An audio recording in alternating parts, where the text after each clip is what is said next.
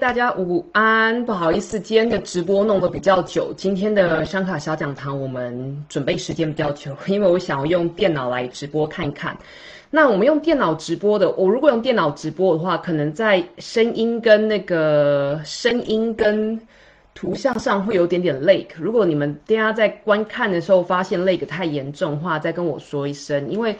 我用电脑直播，我自己本身会比较舒服。然后如果说我需要那个，嗯，我需要就是补充一些连接或者图片或是文字的话，直接在网络上面查也比较快。OK，还是一样，算是用新的硬体，用新的硬体来直播。那如果大家有什么问题的话，还是要你可以写在你的留言，你可以留言在这个直播下面，或是之后如果你。看影片发现有问题的话，你也可以留言在这个影片档下面，那我会，我会在嗯，我会再回复给大家，因为我现在一边用，等一下啊，我现在一边用手机来做监控，才不会说那个，以免说累个太严重。OK，所以扯了这么多，今天要跟大家聊的小，我们香卡小讲堂，我们的呃这个月的主题是运动。因为很多人，我们只要讲到运动，就会认为说，嗯，阿育吠陀所指的运动一定就是做瑜伽，那一定就是瑜伽的体位法。其实不尽然，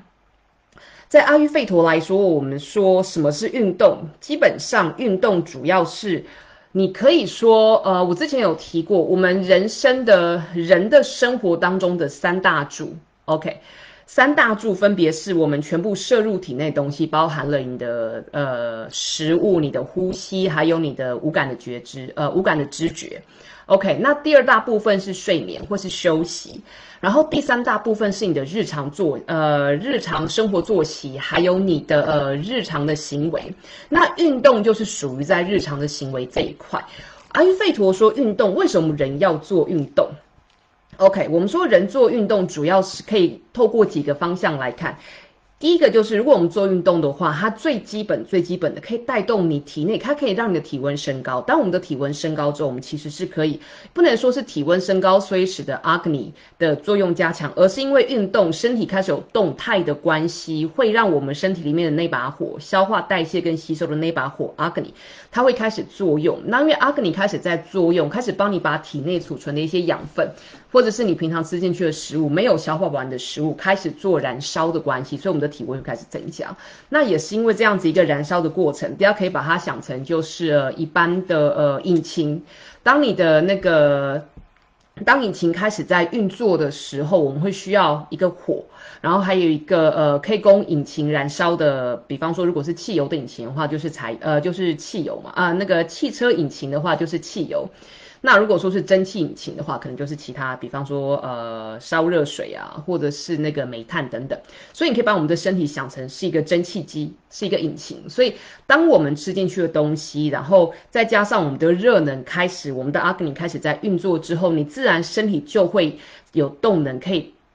提供你日常的生活作息所需。那运动的话，可以使你的阿格尼的作用加强，它可以加强你的阿格尼的作用。我不确定大家有没有这个习惯，有没有这个生活的经验，就是当你食欲不振很久之后，如果你开始做去外面散步。或是你可能去慢跑，忽然你的食欲就来了。那大部分人都会认为说啊，那是因为我有消耗我的体力，所以我才会觉得肚子饿。你可以这么说，那你也可以说是因为整个运动的关系，所以把阿格尼带上来。OK，然后。所以，我们说运动对于增加食欲是有帮助的，也是因为这样子，所以我们才说，当一个人他如果我们如果平常坐办公室坐太久的话，你平常都坐办公室，然后身体都没有动的话，你自然而然会忘记饥饿。这个忘记饥饿有三个原因，第一个原因是因为你的体力消耗的少，第二个原因是因为你的那一把火觉得你的身体不需要，OK，跟消体力消化少有关系。那第三个原因是因为你的大脑。充斥了太多不同的东西，OK，大脑被喂饱了，导致于说大脑跟胃之间的连接，你的大脑跟阿格尼之间的连接被切断了，所以你会不觉得饿。那你只要这个时候起身走一走，大部分饿感就会出现，OK。所以我们说为什么需要运动？因为运动就阿格尼来说，它是可以帮我们提高代谢率，然后提高阿格尼的作用，增加阿格尼的品质。OK，然后第二个，我们说运动也可以让我们的心比较，可以让我们的心事平缓我们的心事。大家呃，西医常说运动的话，可以让我们体内的大脑里面的什么嗯快乐分子、快乐激素可以被。可以因而产生，那你也可以说，因为运动的关系，如果就阿育吠陀来说话，我会认为我自己本身古书上没有这么写，OK，我会认为说，因为我们身体的动态，使得我们身体里面，如果说你的运动是有帮助，你是可以帮助你调和你体内 Vata 的流动，Vata 这个能量，风元素的这个能量的流动，让它可以畅通的话。你自然而然就不容易，呃，会有心，你的心跟情绪自然就比较不容易那么容易淤积。OK，那也因为你运动的关系，带动了你身体的阿格尼。我们身体的这个阿里阿格尼，它的作用不是只是帮我们消化食物，它也会帮我们消化我们的大脑里面东西，它会帮助我们消化我们的情绪。所以，运动可以因为 Vata。平衡你的 Vata，然后平衡你的 Agni 的关系，所以让你的情绪变得比较稳定一些，会让你觉得，哎，好像之前一直压在心里面的一些事情，现在再回去看，反而觉得，哎，其实也还好。OK，那再来我们说，就嗯功能性能，呃功能功能性的能量 Vata、Pitta、Kapha 这三种这三个不同性功能性的能量来说的话，运动可以帮我们平衡 Vata。可是你的这个运动必须要在一个前提，就是它要能够让你的 Vata 在体内运行的方向顺流，然后再来第二个大重点就是它不会让你的呃，你不会因为过度运动的关系，让你的 Vata 失衡而造成你身体物质方面，你身体的不同的细胞、身体不同的组织有所耗损。OK，所以在巴塔的部分，运动是可以帮你做平衡。怎么样做平衡？等一下我会讲细节。OK，那就皮塔方面来说，因为皮塔是火元素加上水元素的结合，所以我刚刚有提过，运动是可以增强我们的 Agni，我们体内的火元素，所以它对于皮塔也是有帮助的。OK。那再来，对于卡法的话，帮助更是高。OK，因为卡法是水土元素，所以卡法它本身有比较重、比较湿、比较冷的特性，然后比较油的特性。那我们的身体开始产生动态了之后，它可以去帮我们代谢，然后可以帮我们把我们体内的卡法能量慢慢、慢慢、慢慢的开始带动，然后让你可以减轻你的身心的沉重跟疲惫感。OK，尤其是深的疲惫感，或是一些懒散的感觉，所以运动对于 VPK、巴塔皮塔、塔法也是有帮助的。然后再来，如果我们是说就搭土就组织来说的话，我们说我刚刚有提到运动，可能一直听到我提到加强点就是动态，动态跟风元素有关系，然后热能，热能跟火元素有关系。OK，那我们体内的七大组织，阿育吠陀说每一个人的身体都有七大组织的存在，那这七大组织分别是 Rasa，它是你身体里面承载营养素的液体，然后第二个是 Rakta，Rakta 是你的呃血红素，然后第三个是 Mamsa，Mamsa 是你的肌肉，然后再来 Meda，Meda 是你的脂肪，体内脂肪跟皮下脂肪，然后第四个是你的 Asti，Asti 是你的骨骼，那第五个是呃。呃，我看一下，一二三四五，对啊，第五个是那个，第五个是 asti，是你的骨骼。那下面第六个是你的马甲，是你的神经、大脑，还有你的骨，啊，还有你的那个骨髓，还有脊髓。那最后一个是你的 shukra，你的生殖细胞。OK，所以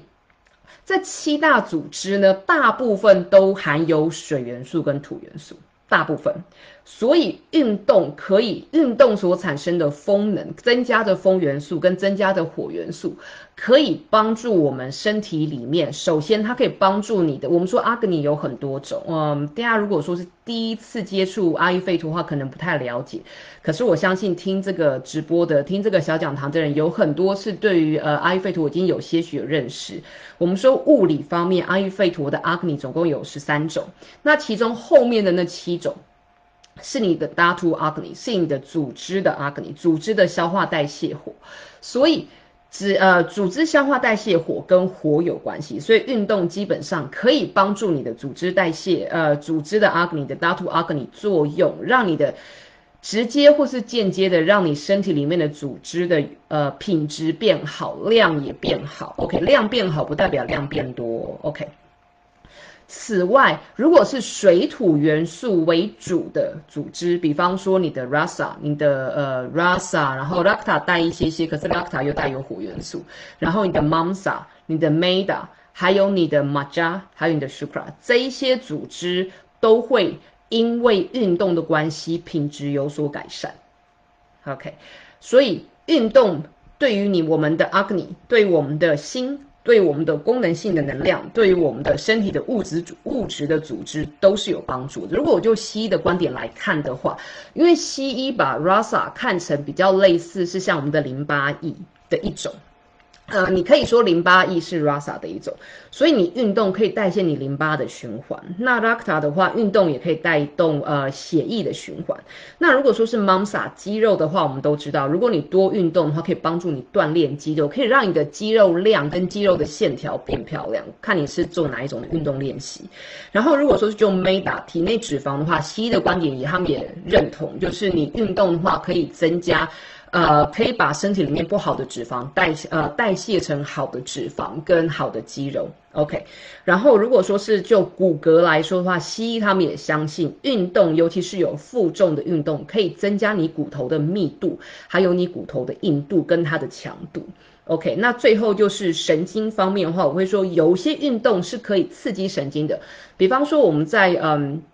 呃，大家都知道我们的手脚是末端神末梢神经，末梢神经很多人大概现在呃，如果大家对瑜伽或是对于一些嗯物理治疗有接触啊，会知道物理治疗师或者是有一些呃，我不能说它是替代性疗法，因为有很多在欧美很多心理治疗师他们有使用这个方法，他们会有一种他们有一种叫 tapping 的一个呃治疗法，他们是用手去碰触身体的不同点。然后将情绪释放出来。那我会说，除了是你将手去触碰那些点之外，其实你一般只要拍手，或者甚至是指尖的这样子的、这样子的敲打，轻轻的敲打，或者是头皮的轻轻的敲打，你会去刺激，它也是一种运动。这样子的动作也是一种运动，你会去刺激这些末梢神经，然后可以。帮你将神经里面的运作、神经里面的一些化学物质的传导，可以帮它带到平衡的效果。那这个是呃现代医学他们也同意的，所以我就现代医学跟阿育的费阿育吠陀的观点，告诉大家说为什么需要运动。运动其实对我们的身心都很有帮助。那所谓的运动，很多人都会认为，像我在一开始所说的，很多人都会认为说。运动，阿育吠陀所谓的运动就是一定要做瑜伽，其实不尽然。因为大家如果仔细去想的话，瑜伽体位其实只占瑜伽的非常小的一个部分。OK，瑜伽更大的一个部分是冥想，是呼吸，是所谓的呃哲学也占瑜伽一个很大的一个部分。然后你的生活也占瑜伽一个很大部分。所以，与其说瑜伽是呃阿育吠陀所倡导的运动，就是倡导瑜伽，我反而会说阿育吠陀所倡导的运动。是一种不过量，是一种适合你的身心状态的一个身体方面的动态活动。OK，像我以前在，我我之前在瑞士的时候，我的工作是瑞士一家最大电商的，呃的，我应该怎么讲？新事业部的主任。那我当时的同事他就跟我说，他不喜欢做瑜伽，因为我那个时候在瑞士就已经在教瑜伽。然后他那时候就常跟我说，你不要跟我讲瑜伽的东西，也不要跟我讲冥想东西，因为那是娘们的东西。他就说那是女孩子在练习。那我跟他说，可是其实瑜伽不，瑜伽在动态的这一块不是只是体位而已。只要可以让你的心可以定下来，可以让只要可以让你的心跟身可以合而为一，然后可以让你多对自己的身体有所察觉，不同层次的身体层面有所察觉的话，你就可以说你在练习瑜伽。然后就跟他说，你觉得做什么样的事情对你可以让你有这个帮助？他说：“嗯，我觉得对我来说是打高尔夫球，因为他觉得就算一个人打高尔夫球，就算是在动跟动之间的行走这个过程，他都可以去思考很多事情，然后去反刍很多生活的种种。说好，那对了，那打高尔夫球就是你的瑜伽。”他就很开心，所以阿育吠陀所倡导的运动其实是一种动态的，是一种活动，或是一种跟肉体相关的活动。可是这个活动，我们希望你是可以结合呼吸，所以你在进行这个运动的时候，呃，你在练习这项运动的时候，或是在进行这件事情的时候，你对你的呼吸是有觉知的。OK，你知道你自己没有过度的动，导致你无法呼吸，导致于你气喘连连，你也没有太。静态导致于你的身体其实并没有达到任何运动的效果。OK，所以你对你是个你的身体的动态是跟呼吸做连接的，然后再来就是你的身呃你的身体的动态跟你的意识是做连接的，也就是说你不是只是在做机械式的操作，像有的人他们在那个健身房，我不确定他有没有这个。有没这个经验？就是你在健身房看到很多人做重训，他的重训就是哦，反正我就是我的教练跟我说，我今天要练几公斤，然后要抓几磅，然后他们就是咚咚咚咚咚咚咚咚咚这样子抓哑铃，然后也没有去想说自己的呼吸到底有没有配合上，然后我这样子做到底对我是好还是不好。阿育吠陀会希望大家，即使你在做重训，你都可以，你都需要跟你自己。做审视，然后做连接，去感受说，当我在做这件事情的时候，我的呼吸顺不顺？我有没有超出我的体力的范围？我今天的体力的范围，不是你平常的体力范围，因为每个人，因为我们那天所遭遇到的事情，身心所遭遇到的事情，你的体力的多寡会改变。有的时候，因为我们的心情很烦躁。你的体力反而会变差，我不确定大家有没有这个经验，就是奇怪，我觉得我平常可以抓十磅，可是我今天可能只能抓个一磅或是两磅，呃，一磅两磅太少了，就是你可能平常可以抓个五公斤，可是今天可能就连抓个三公斤几下就觉得好累，我的肌肉无力，或者是你可能在做瑜伽练习、瑜伽体位练习的时候，平常明明在做那个勇士三这个呃这个体位的时候，你可以停留很久，你可以很顺的停留在那个体位自然的呼吸，可是今天会特别觉得，就连要抓到。基本的平衡都非常的困难。OK，除了是你的体力可能那一天的体力状况或是身体状况比较呃有跟平常有所差别之外，很多时候是因为你的心的状态跟平常有所差别。所以其实我们会建议大家在运动之前，当你开始要进行运动之前，就像我们在进行瑜伽体位法练习的时候一样，你不会直接站在瑜伽垫上就开始做你的瑜伽流，或是做你的瑜伽体位。你一定会先给自己大概几秒钟的时间做自我的审视。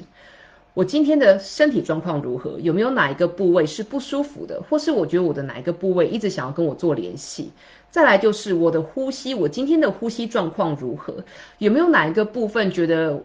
比方说，有的人会觉得，我常常会带我的学生做呼吸的练习，还有呼吸的感知，因为这个非常重要。比方说，我今天是吸气比较顺，还是呼气比较顺？OK，因为心理状态不同，所以你某一天有可能会是吸气顺，某一天可能会是呼气顺，还是我的吸气跟呼气都不顺。然后再来就是我在吸气或是吐气的时候，有没有发现到我身体的某一个部位特别的紧绷，或是特别的流畅？这些都是对自己身体的一个嗯的一个观察跟感知。然后针对你这个简短的观察，你去安排问一问你自己：我今天要做。哪一些练习？我今天的练习应该要做哪一些的调整？其实这一些，如果你从来没有这么做过的话，我会希望你从明天或者从下一次你的运动之前开始。OK，就是你要进入你进到健身房之前，可以在你可以在更衣室你换好衣服了，你稍微观察坐着，然后稍微观察一下自己，嗯，我今天状况大概怎么样？那我今天应该要怎么样去走我的练习？我老公他没有在练习瑜伽，可是他对于重训非常感兴趣。OK，那他都是自己帮他自己规划重训，然后他自己的一系列的训练，呃，健身房的就是呃训练的行程。那自从我建议他这么做之后，他发现他的那个行程安排会更顺，而且他那一天练习完之后，他的效果跟呃会更好。所以，就算是男生你没有在练习瑜伽，我也会建议你稍微这样子，呃，把这一块带进去，然后看看你的状况怎么样。然后再来就是，像很多人他可能你可能没有练，你可能没有上健身房的习惯，可是你喜欢骑脚踏车，然后或者是你喜欢登山，你喜欢攀岩，那或者是你喜欢慢跑，那。在你在进行这项活动之前，都稍微思考一下，都稍微自我审视，然后思考一下，然后做将平常常做的那些运动的所谓的 routine，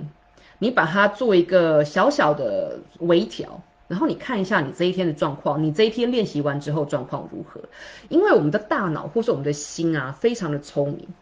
我们说过，我有说过，我们人的理念，我不确定我们人的外面有没有所谓的背后灵或是守护神。可是我相信，阿育吠陀也这么说，瑜伽也这么相信，在每一个人的体内都有一个内在的导师。OK，当你将你的心静下来，将当你将你的呼吸调顺了之后，你比较容易听到你内在导师的声音。OK，那你自然而然会比较容易看清楚哪一做什么样子的决定，做什么样子的事情会对你有帮助。好，所以这个是在运动方面，阿育吠陀给大家建议。然后再来就是运动量也是一件很重要的事情，做什么跟做多少同样同等重要。怎么说？很多人在做运动的时候都会有一个观念，就是越多越好。尤其是西医，嗯嗯，我不能说西医给大家这个观念，而是西医在倡导运动的时候，让大家不知不觉认为说，OK，运动应该就像我们吃的东西一样，它既然是对我们身体好的，那我们就应该要多多益善。可是阿育吠陀说不，我们不这么认为，因为所有之身心的动态都会造成身心的耗损。OK。既然身心的动态会造成身心的耗损的话，那我们就要知道，不是不是代表说你不做，因为你不做的话，我们刚刚我一开始提到那些对身体好的东西，对身心好的事情都不会发生，而是你要找到一个中庸的点，所谓平衡的点。当你开始进行运动，当你开始进行你的慢跑或是瑜伽练习你的重训的时候，当你发现你自己的身心慢慢慢慢趋向一个临界点。这个临界点是你非常的舒服，越来越开心。可是，一旦跨越这个点，你就开始气喘连连。一旦跨越这个点，你就觉得开始觉得哦，好累哦，我觉得我的汗好像越流越多，这样好像不太好。那你就应该要慢慢的停下来，不是马上停下来，因为马上停下来太极端了，对身体不好。OK，所以要记得慢慢的进入，慢慢的停下来，然后透过你几次的运动练习之后，找出你的中介值，找出你的那个临界值，知道说 OK，我已经慢慢的趋近那个点了，那我下一次呃，那我差不多就应该要慢慢的和缓下来，这样子的话，你的身体才可以这样子的运动才这次的运动才对你是有帮助的。OK，还有一个很重要的点，除了我刚提到运动量之外，另外一个很重要点就是。让你的身体慢慢的降温。我刚好提到，因为呃，运动把我们身体里面带动的两大元素，就是你的风元素跟你的火元素，所以它是会增热的。增热的同时，如果你马上，很多人他们习惯。我不知道为什么西，嗯，我不能说这是西医出来，因为西医也没有在倡导这个。可是我听到很多人说，尤尤其在欧美，尤其在北欧这边，他们很流行，就是身体弄得热热的，然后冲冷水澡，冷水澡冲完之后再去把身体弄得热热的。其实，在阿育吠陀来说，我们非常的不建议大家把自己的身体放在两个极，不断在两个极端点当中。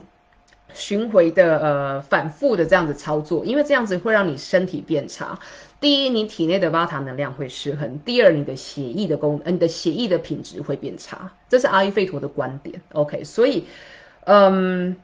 会建议大家，如果你本身的血液的品质已经没有很好的话，比方说你有人跟你说过你的肝不太好，或是你的血液比较酸，或者是说你的嗯。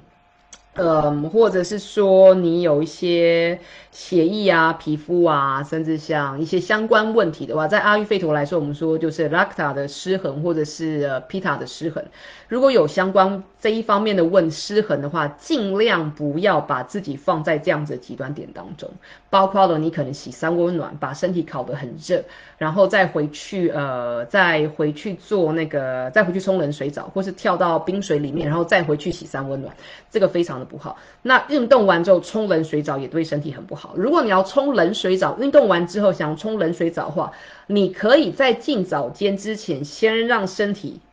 不要那么，先让身体降温。身体降温，温度降到你一般的体温的温度，或是降到一般的常温之后，你再进去冲你的冷水澡。那冲冷水澡也不是要冲那种非常非常冷的冷水澡，冲冷水澡这边我们会希望大家就是冲室温的水就好，或是比室温的水稍微个凉一些些的水，这样子就好，这样才不会对你的身体造成太大的刺激，然后反而让这一整个运动的过程，呃，画下一个不完美的句点。OK。那再来就是，我们既然我们知道运动对我们的身体是好的，然后也知道说运动要适量，然后运动是必须要是适合我们当下的状态。那么，我们要如何运呃如何去运用我们的运动？还有就是要如何去嗯怎么样去挑选适合我们的运动？首先呢，就像饮食一样，阿育吠陀没有说哪一种食材对身体特别好。或是一定是对身体好的，也没有说哪一种饮食方式一定是对身体好的。运动也是一样，我们不特别强调说哪一种运动一定是对身体好的，哪一种的运动一定是对身体不好的。一切都是按照你当时的状况，然后是你在进行的时候，你首先。你知道如何安全的进行这项运动？我认识很多，我看过很多，在我做到挪威还有危险住瑞士，跟我做到挪挪威之后，我发现很有趣的事情就是，大家只要觉得自己好像稍微变胖了，就会去慢跑。可是很多人不知道正确的慢跑的方式。很多人在慢跑的时候，呃，我看到很多就是呃肥胖症的患者，他们在慢跑。那他们慢跑的方式非常的伤膝盖，然后他们呼吸的方式也非常的不正确。其实我，而且很多人在很多这样子的患者，他们在慢跑的时候，我常常看到他们都慢跑过量，反而会对他们的呃心血管造成不好的影响。OK，所以首先你要知道你的这个活动，你的这个运动。这一项体育运动应该要如何安全的进行？就像练习瑜伽一样，我常都跟人家说，练习体位的第一个大重点就是不要在这个体位带给你优点、带带给你的身体好处之前，就先让自己受伤。OK，所以。了解如何安全的进行，这个非常重要。然后再来就是，如果你不确定的话，最好找一个人带你。如果你认为练习瑜伽需要有一个瑜伽老师带着的话，我觉得进行任何的运动都需要有一个能手带着你，或是对这个运这项的运动有理解的人去带着你来做，这样子比较好。OK，也会让你事半功倍。好，然后再来我们说，怎么样挑选适合自己的运动类型呢？我们说。如果你不了解自己的身先天体质的话，你可以先从后天的失衡来看。OK，我们说，如果说是 Pita 啊 Vata 体质，Vata 体质先天体质是 Vata 没有特别的失衡，或者是目前是 Vata 失衡的话的人来说，我们会建议他就是不要做重度太重的运动。比方说你在做重训的时候，不要做太重的重量。OK，然后你在做，首先就是重度不要太重。然后再来就是做一些，还有就是重点是一定要跟呼吸做协调，然后再来就是要能够嗯实时的提醒自己稳定度跟实时的在每一个练习的中间给自己休息的时间。比方说，如果我拿瑜伽来做例子的话，你在每一次瑜伽流中间串场的地方。你要给自己，可能要让自己带到平啊，呃，带到小巴桑啊，或是带到你的那个，你可能要把自己带到贪湿室，或是带到孩童室，甚至下犬室，让自己重新跟地面做连接，让自己的心再一次跟呼吸还有身体做连接。OK，如果说我拿其他的运动方式来做，呃，来做例子的话，比方说你慢跑。瓦塔失衡的人，我会希望在慢跑的时候尽量在室内进行，尤其是如果外面风大雨大，然后气温很极端、很热或是很冷的时候，会宁愿你在一个呃室内不会被风吹到的地方，然后温度是稳定的地方进行。然后瓦塔人在练习慢跑的时候，一定要练习怎么样子呼吸。OK，呼吸跟呃慢跑、竞走跟散跟散步是可以将呼吸带进去。我相信大家应该有听过所谓的行动禅，呃，佛家他们有所谓的坐禅，可是他们有所谓的行动禅。你可以把行动禅看成是一项将呼吸跟竞走或是跟快走放结合在一起的的一项练习。那行动禅又分又包含又分成快走呃竞走跟慢走两种。OK，所以跟呼吸做串联，对于瓦塔来说非常的重要。就像如果你瓦塔人，你要练习重训的话，重训呼吸，呃，了解怎么样用呼吸，然后帮你达到重训更好的效果，是一件非常重要的事情。为什么？我曾经跟我的一个。呃，大家知道我这边有，呃，我有很多客人都是所谓的慢性疲劳的患者。那有些慢性疲劳的患者，他们的症状，因为他们的呃血的品质比较差，血没有办法带那个，没有办法帮肌肉代谢掉他们的肌肉的乳酸，就是运因为运动的关系造成的乳酸，就到造成说他们只要肉体有稍微的活动，就会感到非常的疲累。OK，那。血液是如何将养分带到肌肉里面去？这跟呼吸有很大的作呃的关系。所以，如果你在平常有在做重训的人，你可以将呼吸的方式跟你的重训做结合的话，会让你的重训效果更好。尤其如果你的重训是要练肌肉的话，OK。那这些你们可以去问健身教练，因为健身教练，我不确定在台湾的健身教练的背景的呃的资格有什么样的要求。可是，在挪威这边，健身房的教练是必须要有相关三年的三年的呃教育的背景。OK，这个是要进大学学的，呃，进大学训练的，他们叫做体育疗法或是运动疗法。OK，好，所以瓦塔人他们在练习瓦塔失衡，或是瓦塔人在练习。嗯，在进行运动的时候，非常重要就是所谓的 grounding 接地与地面的连接，然后给自己中间要给自己小段小段小段的休息跟恢复的时间，然后还有就是强度不要太强，还有呼吸，这是重点。然后再来，如果说是皮塔失衡的人，或是皮塔先天体质没有其他特殊失衡的人，我会建议大家，阿 fit 也建议大家就是尽量不要让自己的身体太热。OK，我知道皮塔很喜欢挑战自己。OK，皮塔人喜欢自我挑战，可是我们要提醒自己，OK，不是每一个我们心之所向的东西都是对我们有好处的。相反的，有时候让自己尝试自己可能不是那么喜欢，可是会对你有所帮助的事情，你可能会把你的，你可能会让你的人生的人生的体验带到另外一个境界。OK，所以我们说皮塔人的练习的运动啊，我们会希望他。以比较，如果说你真的要可以把想要做一些比较呃，英文叫 dynamic 的活动，就是比较流线性的、比较动态的活动的话，一定要提醒自己，如果说是瑜伽的话，你可以练习一些呃凉的呼吸，让身体可以变凉的呼吸，像我之前说过的 Shitali Pranayama 所谓的清凉呼吸法，可以在瑜伽体位的练习当中搭配使用。OK，或者是像我刚刚提过，巴塔给巴塔的建议，你就是体位跟体位之间，你给自己让把自己的身体都要弹实实，让身体稍微降温一些些。OK，身体降温不代表肌肉会变冷。OK，这两个东西我们要拆开来看，这个很重要。呃，我看一下，Regina 问到说，皮塔人游泳是否很适合？很适合啊，只是看你怎么游。没有说皮塔人，比方说我拿瑜伽来做例子，好，就像我刚刚提过的，没有哪一项运动一定是只适合某一些人，或者是绝对不适合某一些人，而是你怎么样子的进行。OK，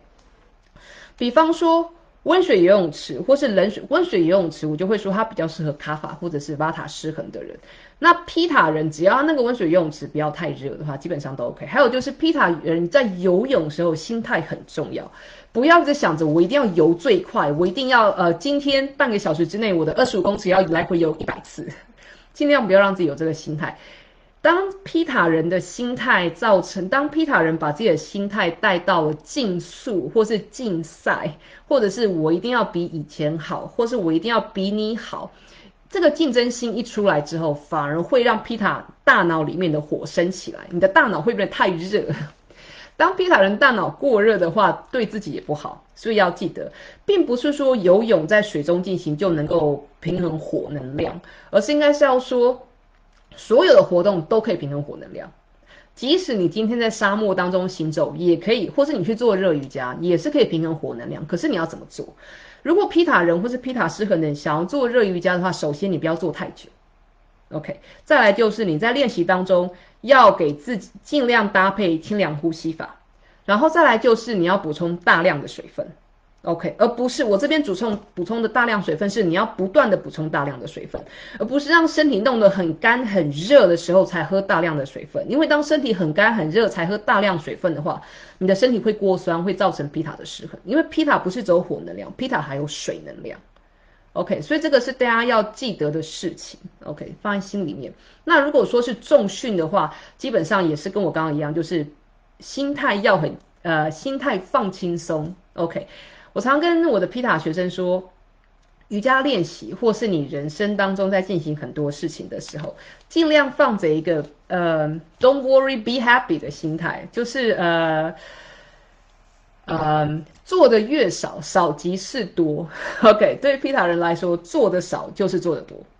这点非常重要。OK，那如果说我如果用游，因为 Regina 提到游泳，所以如果我拿游泳来做例子的话，巴塔人要怎么游泳？巴塔人最好是在温水游泳池游泳，然后在游泳的时候游慢一些，然后是要可以跟你的呼吸做协调的游泳，甚至是漂浮法、水母漂都很适合巴塔。OK。皮塔也很适合做水母漂。那如果说是卡法的话，我反而那种竞速型的游泳，我反而会建议吧。呃，针对卡法的话，竞速型的游泳，我反而会比较建议卡法去呃卡法去练习。OK，就是告诉自己说，OK，你的身体要热起来，你的身体会动，动能会增加，以动能来代谢你体内过多的水呃卡法能量。OK，所以如果卡法失衡，卡法失衡的话，你要看是哪一种卡法失衡。如果说是长期的 burn out，或是像长期的忧郁症，呃，不能讲忧郁症，卡法的话是比较偏郁症的话，我不会建议卡法人直接去做留二十五公尺，然后快速游二十五公尺，因为他们不可能进行。可是可以先从慢慢慢慢慢慢慢慢加深，慢慢增加。的这样子方式去进行，可是如果说是身心懒散，然后或到因为在春天或者冬天，大家卡法能量增加，导致于你体内卡法也增加，人变得很懒散的话，去游竞速。如果你喜欢游竞速那种游泳的话，冬天或是春天进行会对你比较好。OK，好，所以心态也很重要。然后再来，然后卡法的话就是。呃，重训很适合卡法，卡法是水元素加土元素。我现在是讲卡法先天体质的话，重训很适合他们，因为只要可以，呃，他们负重的这种练习，他们的身体有办法去做支撑，他们的身体有办法去做负荷，因为因而且因为负重的关系，会让他的肌肉线条变得更漂亮，然后会让他的那个身体的阿格尼的作用更完善。OK，那如果说那卡法失衡的话，我刚刚有提过。重点就是不要一下子就做非常多，你可能第一天做少量，然后慢慢慢慢慢慢慢慢的增加，会对你比较好。那卡法人啊，或者是卡法失衡的人，最好是找一个同伴一起做。因为卡法有水元素的存在，那这个卡法的水元素，它是喜欢跟大家包裹在一起。水它有一个融合性在，所以卡法先天体质的人，或者是他们会比较喜欢团体活动。那卡法失衡的人，有一个人陪在他做，有一个人我不能说监督啦，就是有一个人，嗯，叮咛着他做，然后跟他一起做，会让他比较有动力做下去。OK，好，所以这个是。呃，针对不同的先天体质或是后天失衡，你可以怎么样去做微调？那再来就是，我们都知道我们在一年四季，呃，巴塔皮塔卡法的能量会增加或是减少。所以以一个同样是喜欢游泳的人来说，因为刚好有人问到游泳，就用游泳来说，OK。同样是以游泳这项运动来说，不管你有没有失衡，你可能都没有失衡，然后你也不管你的先天体质是什么，如果你喜欢游泳的话，在春天因为卡法能量比较高，然后而且是卡法的水元素会比较高的关系，所以你最好是在游泳的时候会建议就是在淡水的地方游，OK，不要去咸水的地方，在淡水的地方游，然后温水用，然后不要游太久，然后尽量要以动态为主，不要做水母漂，OK，然后那个呃，风普兰你提到的问题我待会再回答，然后再来，如果说是。卡法呃，如果说是夏天的话，夏天因为火能量会呃火火元素增加的关系，我们环境当中变热嘛，火水元素增加，皮塔能量增加的关系，所以可以的话去游室外的，OK，室外，然后再不要在大太阳底下，就是可能在傍晚没有那么热或者早上没有那么热的时候去游泳。OK，那如果说是那个，或是去河里面游泳也很好。河里面呢，或者是如果是呃海水的话，也可以。河或湖会比海水好，在夏天的时候，因为它比较没有那么咸。那那个秋天的话，因为瓦塔能瓦塔能量比较高，或者所谓的风元素跟空间元素比较高的关系，所以室内游泳池会比较适合。室内游泳池温水，然后呃最好是常温，然后不要有风，然后不要在出风口的地方进行会比较好。然后尽量让自己多让自己有一些水母漂的，就是可以嗯放松。身心放松、身心稳定跟放松这样子的一个安排会比较好。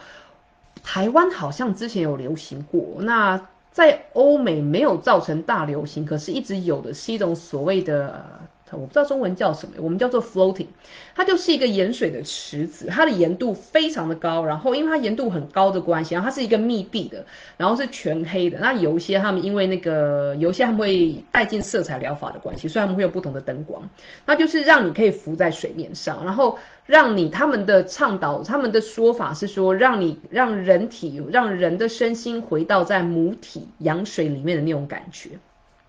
然后可以帮助你放松。那我会比较倾向我的解释方法，用阿育吠陀去看的话，我会比较倾向就是说，它是呃透过静态，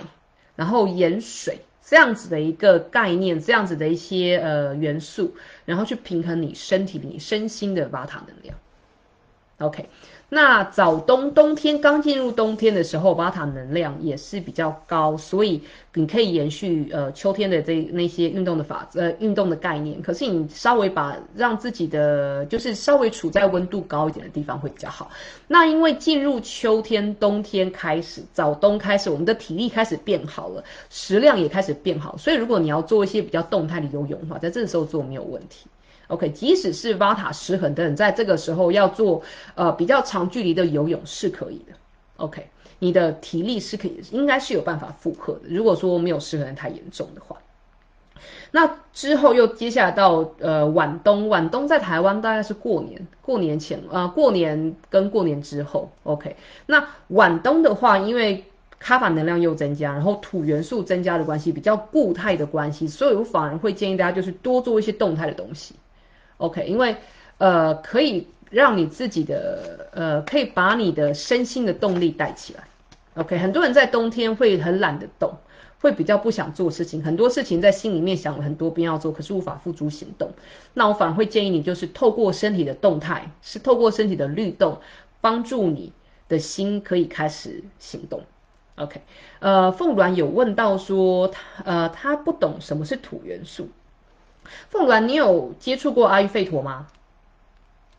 阿育吠陀的五元素跟中医的五元素不一样，不一样是有类似相通的地方，可是不完全一样。那因为五元素不同的关系，五元素的特性不一样的关系，所以两个两套体系，我会一在现阶段不建议大家搭在一起看，因为你很容易看混掉。OK，阿育吠陀说，世界整个宇宙的物质都是由五元素所组成的。OK。或者说由不同的元素组成，可是主要是这五个元素。那这五个元素分别是空间元素、风元素，从空间元素当中产生了风元素，从风元素当中产生了火元素，从火元素当中产生了水元素，水元素当中产生了土元素，土元素包含了所有的元素在当中。OK，所以土元素的特性，所以土元素它有所谓的固态，因为它带的最多的东西，说它是重的，它是固态，它有这些能量属性。那因为然后呃，它是有巨态、巨大的这个能量属性在，因为它包含最多东西。OK，所以我们所谓的土元素，就是呃，如果说一定要就日呃物质界的东西来看的话，你可以说土壤是土元素，岩石是土元素，呃，五谷类土元素含量比较高。OK，你可以这么去看它。好。然后，哎，我讲到哪边？OK，刚好插开来一个一个转弯去讲元素。如果说你想要对元素或者阿育吠陀更了解的话，欢迎来上先修班的课哦。OK，好，然后再来我们说，呃，我们可以透过呃。一年四季不同的能量变化去做微调，然后可以去透过你的先天体质去做调整，透过你当下的失衡去做调整，做运动的调整之外，你还可以透过你对于你自己的体力或者是那一天的精气神的状况去做调整。OK，或者是说你可以根据我们的运动量，还有运动的种类，也需要根据年纪去做调整。比方说，你不会叫一个三岁的小朋友去做重训，你也不会叫一个七十岁的人去做重训。做重训是可以啦，老人家是可以做重训，可是可能你的重训的内容就需要做调整。OK，然后再来就是呃，我们说不同的时间运动，你在不同的时间做运动也需要做调整。比方说，你不会在晚上要睡觉之前做一百下的伏地挺身或是仰卧起坐。因为这个会把你的肚子里面那把火带起来，你运动完之后会很饿，饿了之后又想去吃东西，吃完东西之后你会睡不着，OK，然后或者是你的精神就带起来，你反而会睡不着。然后你也不会说，嗯，在中午很热、很热、很热的时候跑到外面去慢跑，你不会在大太阳底下去慢跑一百圈，操场一百圈，因为这样子你也会你很容易中暑。所以不同的时间，根据你要做运动的时间，不是长短哦，是那个时刻。那个时机，呃，范文叫 color 去做调整，季节跟时间去做调整，然后再来就是地点也要做调整，因为呃，范文叫 d a s h a 你今天你比方说，嗯，你平常都有慢跑的习惯，可是台风天来你就不会想去外面慢跑，因为太危险。OK，然后我刚刚有提过，瓦塔失衡的人会建议在室内做，因为如果外面风大雨大，风大跟雨大的时候，瓦塔能量都会比较高，所以如果你一个瓦塔人或是瓦塔失衡的人，在这个时机跑到外面去慢跑的话，你的瓦塔更容易失衡。OK，就像皮塔失衡的人，不要在大太阳底下做运动，因为会让你的皮塔失衡。皮塔人如果说只是要散步的话，我们反而会建议他在夏天的晚上去散步，因为晚上有月光出来，月光它可以滋养皮塔人。OK。所以这就是一些阿育吠陀的一些小建议跟可以小微调的地方。今天讲的东西其实应该不难懂，那也都是跟生活息息相关的。只是希望大家在每一次练习、每一次开始你的运动练习之前，先问问自己：我今天的状况怎么样？然后我平常的练习在今天要做什么样子的微调？然后再来就是练习完之后，感受一下你当下练习完之后的那个当下，你的肉体。你的心，你的能量体有什么样子的感觉？OK，不管你是做什么样子的运动，都可以帮你跟你自己里面你的灵魂，然后你的灵性导师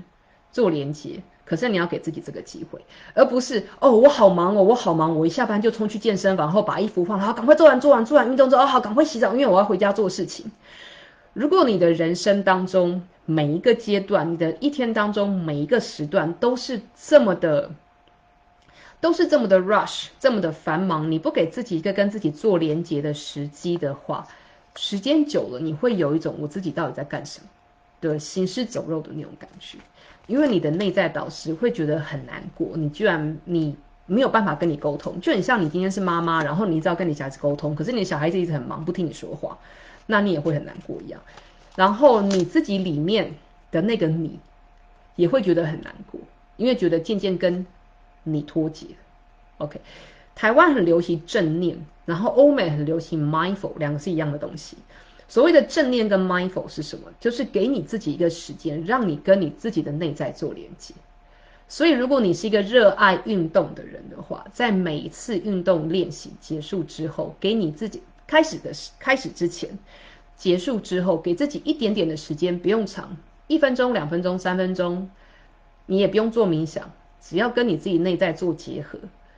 让自己完全的去体会当下的那个自己，这样子就够。这样子的运动是阿育吠陀所提倡，也是我们所建议的。那希望今天四十分钟的这样子的一个小小的讲座，会对大家的以后在练习。在进行运动练习的时候有所帮助。那如果大家有什么问题的话，欢迎再继续提下来，呃，再继续提出来。然后我如果看到的话，我会。啊，我会一一说明。那也希望，如果说你有什么阿育吠陀，对于阿育吠陀有什么问题，比方说你可能是平常看书看到啊，或者是听到一些人的讲法，然后觉得有些疑虑，或是有些疑惑，不知道这样子对不对的话，也欢迎提出来，呃，或是私讯给我，或是在我的呃我们的粉丝专业留言，那我会再一一跟大家做讨论。那就这样子喽，拜拜。